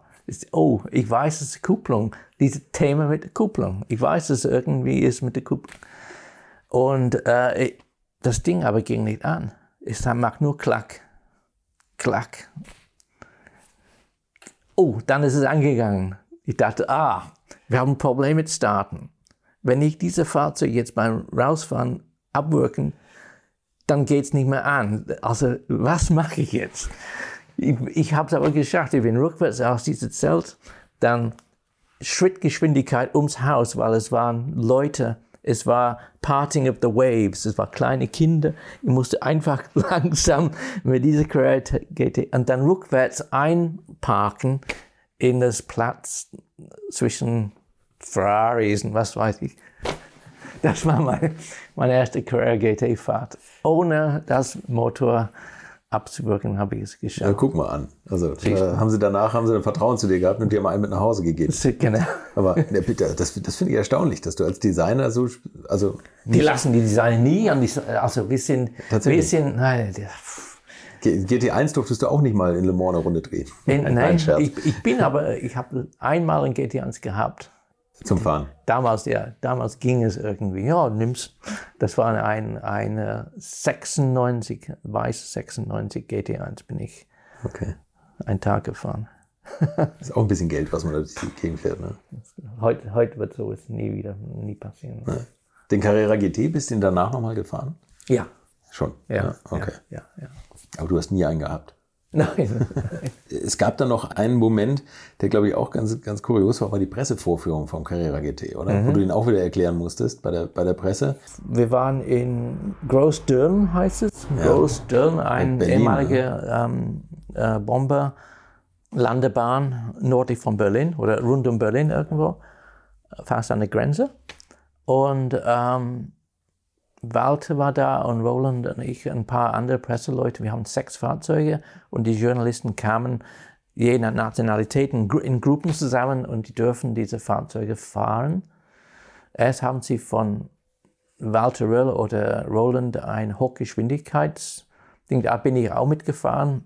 Du fährst mit, mit also dieses digitale Ding in deine Hände, siehst, wie schnell du fährst und bis bevor er bremsen musste, habe ich 327 gesehen. Auf der, auf der Start- und auf, Landebahn. auf, auf diese digitale äh, Anzeige. Okay. Wow, auf jeden Fall, das, das haben sie alle erlebt. Dann war Show von Walter Röhrl, Handling-Kurs und dann die Journalisten durften eine Slalom machen. Und das, okay, das ist einfach. Aber eine Mannschaft äh, hat es geschafft, dass die rausgeschleudert sind. Und haben, wir haben dann abends äh, ein kleines Meeting gehabt. Irgendwie ist es gefährlich, was wir machen. Ah, und, die, und dann haben sie nachmittags ein Roadbook und das war ungefähr 100 Kilometer Rundkurs. Eigentlich ist unverantwortlich, was wir machen wir sollten sie irgendwie bremsen. Also wie macht man das? Ja, dass jemand fährt voraus. Ich dürfte Roland Kusmals GT3 nehmen. Den roten. Ja, den roten. Und ich war dann der, der führende Fahrzeug von drei Carrera GTs. Ja. Morgens und nachmittags. Und wir nehmen immer die gleiche Runde.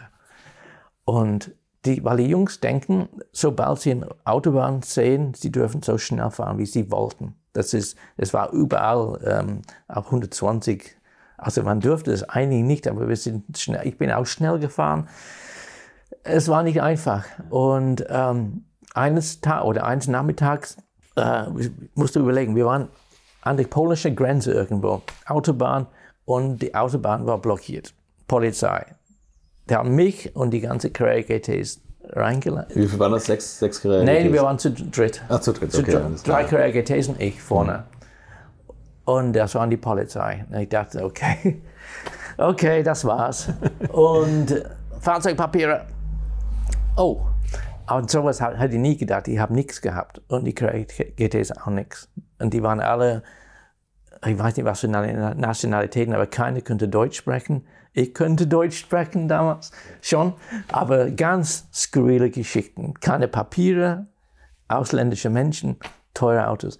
Die haben gedacht, die Autos werden geklaut. Ach so, Es war nicht die haben an wegen- ja, Straßenrennen ich gedacht dachte, oder so. Ja. Es war nicht wegen äh, zu, ver- zu schnell fahren. Ich dachte, Okay. sie haben uns ähnlich erwischt, was Ja, wir die ganze Zeit, die ganze Woche gemacht haben. Ja. Die dachten, ja, er also, und dann kam relativ schnell jemand von der Presseabteilung, äh, hat uns gerettet, aber das vergesse ich nie, was man als Designer für Jobs manchmal bekommt. Das finde ich, find ich, also sehr, am besten gefällt mir eigentlich dein Le Mans-Job, dein Spionjob bei Ja, Nissan. Spion, ich war Spion.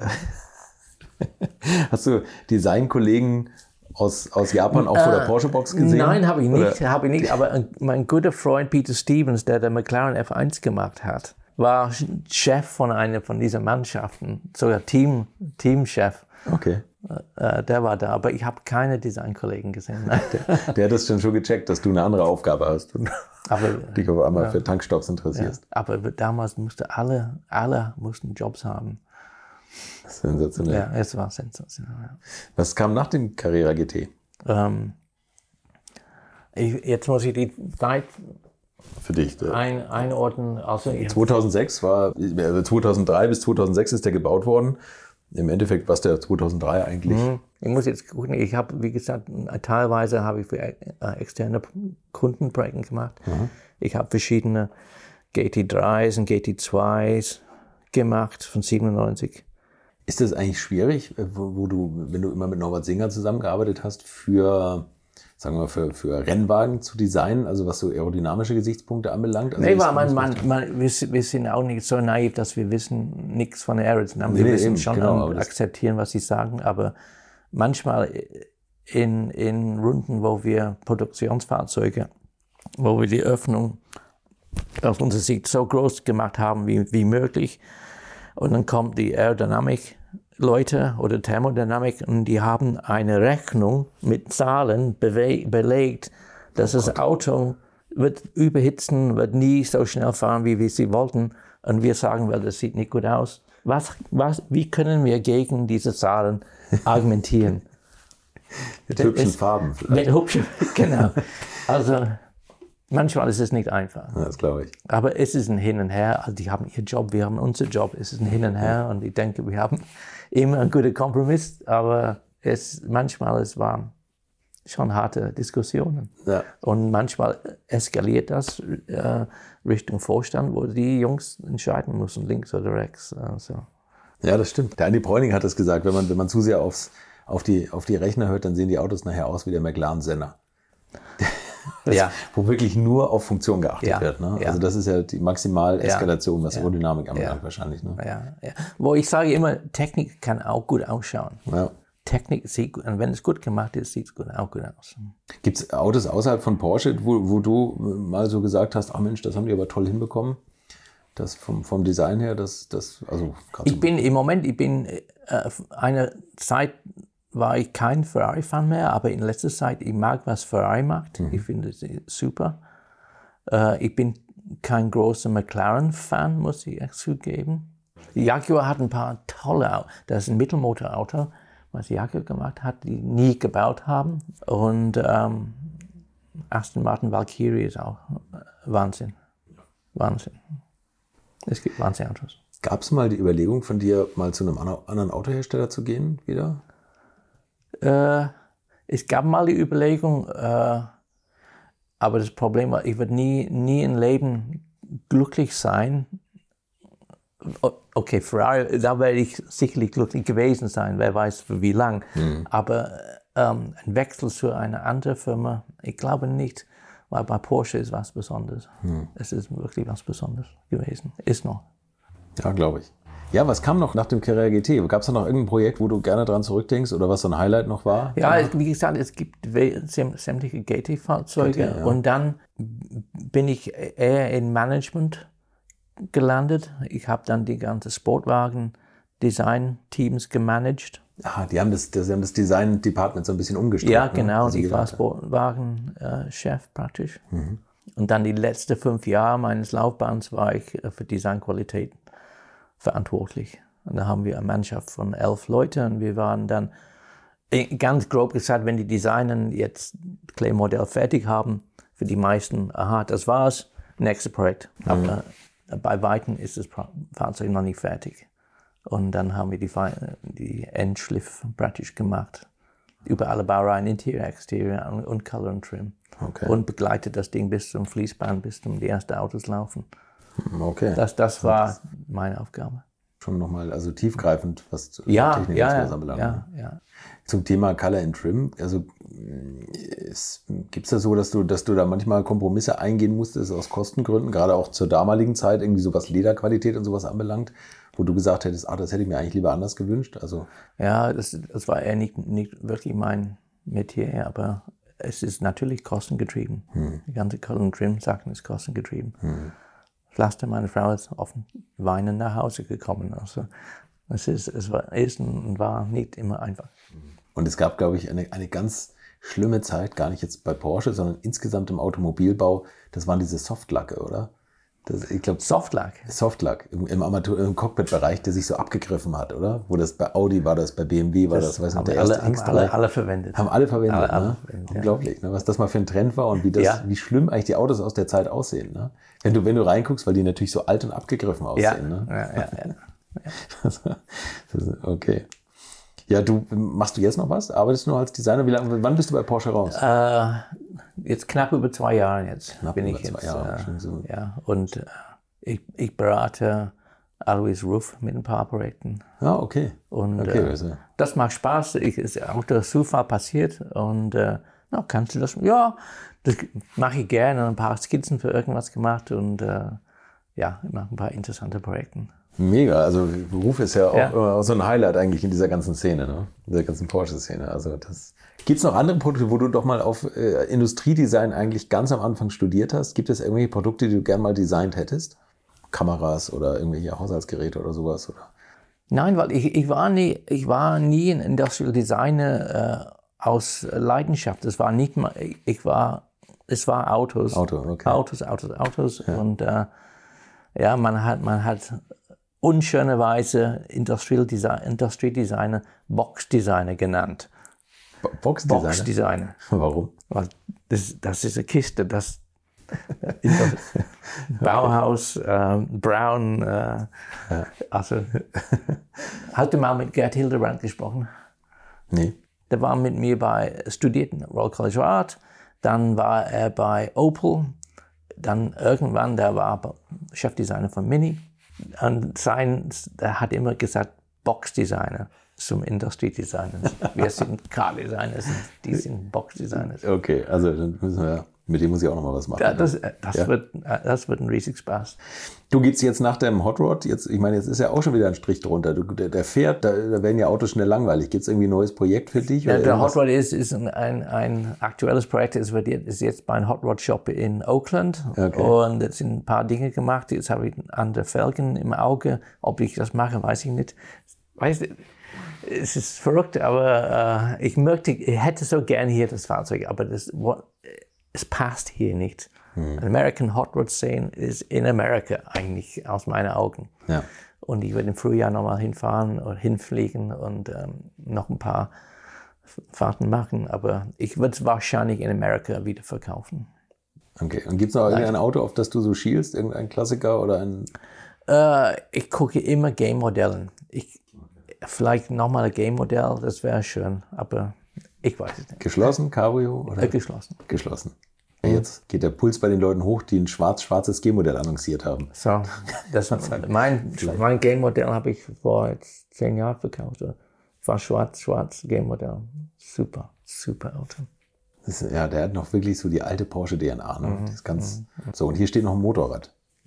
Ja, ja, das, ich bin jetzt vor kurzem gefahren, äh, wenn meine Frau nicht da ist, dann fahre ich ab und zu, aber nicht oft. Wenn Sie da sagen. Nicht Also, oft das ist eine, eine modifizierte R90. Das ist ein R65, äh, 65 mit einem 860 Power Kit.